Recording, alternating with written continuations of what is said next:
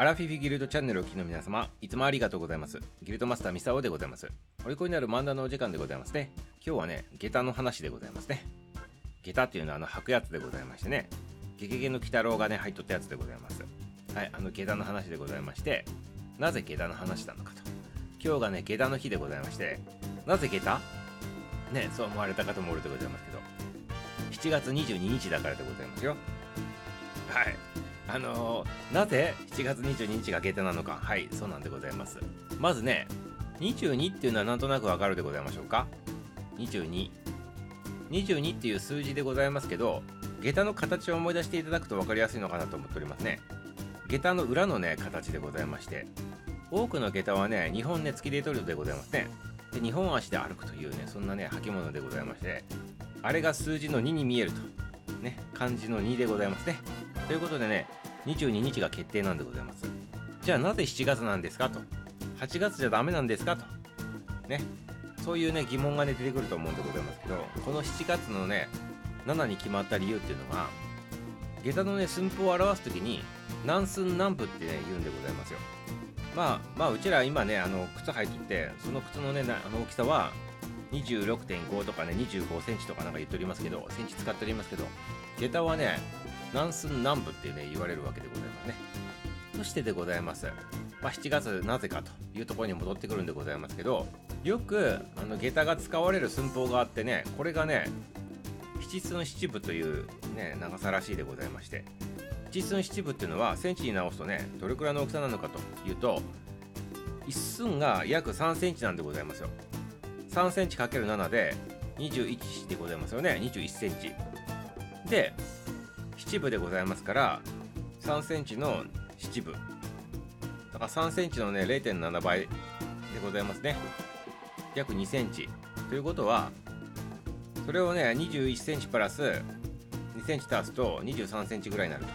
ということでね下駄のねよくねあの生産される大きさっていうのが今でいうところの23センチちょっとぐらいの大きさね、まあ、そういった形でございますね、まあ、レディースの大きさでございましょうか。ただ当時下駄履いとった人たち大昔からね下駄あるでございますから23センチ24センチぐらいだとこれどうなんでございましょうかね。男の人たちが普通に履いとったんでございましょうかね。まあ、ちょっと疑問残るところでございますけどまあもともと身長ちっちゃいでございますかね昔の人たちはね。平均身長が江戸時代とかで150何センチとかね、まあ、そういう平均身長でございますから江戸時代よりかもっと前にあるんでございますよ下駄って。の言われによるとえあの弥生時代とかね、まあ、そういった時代からもあるというふうに言われておりまして男の人でも150センチねあのない人とかも多分いっぱいおったんじゃないかなっていうふうに推測されるわけでございますけどまあ七寸七分というね、まあ、その大きさ約23センチから4センチぐらいの大きさだと思ってもらえばいいかなと思っておりますね。はい一寸が3センチと。だから一寸帽子っておったってことだけどあれ3センチぐらいしかね身長ないってことでございますよね。ということでねあの今まで一寸法師の大きさね、何センチぐらいあるんだろうって気になった方はここで解決でございましたね。はい、下駄様々でございました。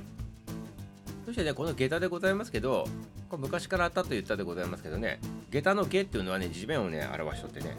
下駄の田っていうね、これはね、履物を意味する。そういったね、あの、意味合いがあるということでございますね。で、この下駄下駄って言われるのは戦国時代にね、あの、こう言われるようになったということらしくて、それ以前何て呼ばれとったとかって言ったら足だっていうふうに言われとったねそうでございますね。で昔は今みたいに舗装、ね、されてない道路とかでございますからもうぐちゃぐちゃの道路でねぬかるんだりねあと草がぼうぼうに生えとったりするわけでございますよ。で草履だとぬかるみに足がね埋まってしまったりねあの滑ったりするんでございますけどこの下駄履いとくとね、まあ、高さがあってね2つの足でねロックするでございますよね。そうするとねぬかるみにね生まれにくくなったりとかねあと滑りにくくなったりするというねそういうことでね重宝されたったっていうことでございましたね。はいということでこれきっかけに皆様是非ねあのこう下駄の方をねもう一回見直してね履いてみられたらいかがでございましょうかね。結構夏場とかね履いとったら気持ちよさそうでございますけどね蒸れずにね。で視界も高くなるでございますからなんか優越感にもね浸れそうでございますね。今年の夏は下駄で決まりでございましょうか。はいということで皆様下駄を履いてくださいませ。ということでね明日も楽しみにしとってくださいませ。終わり。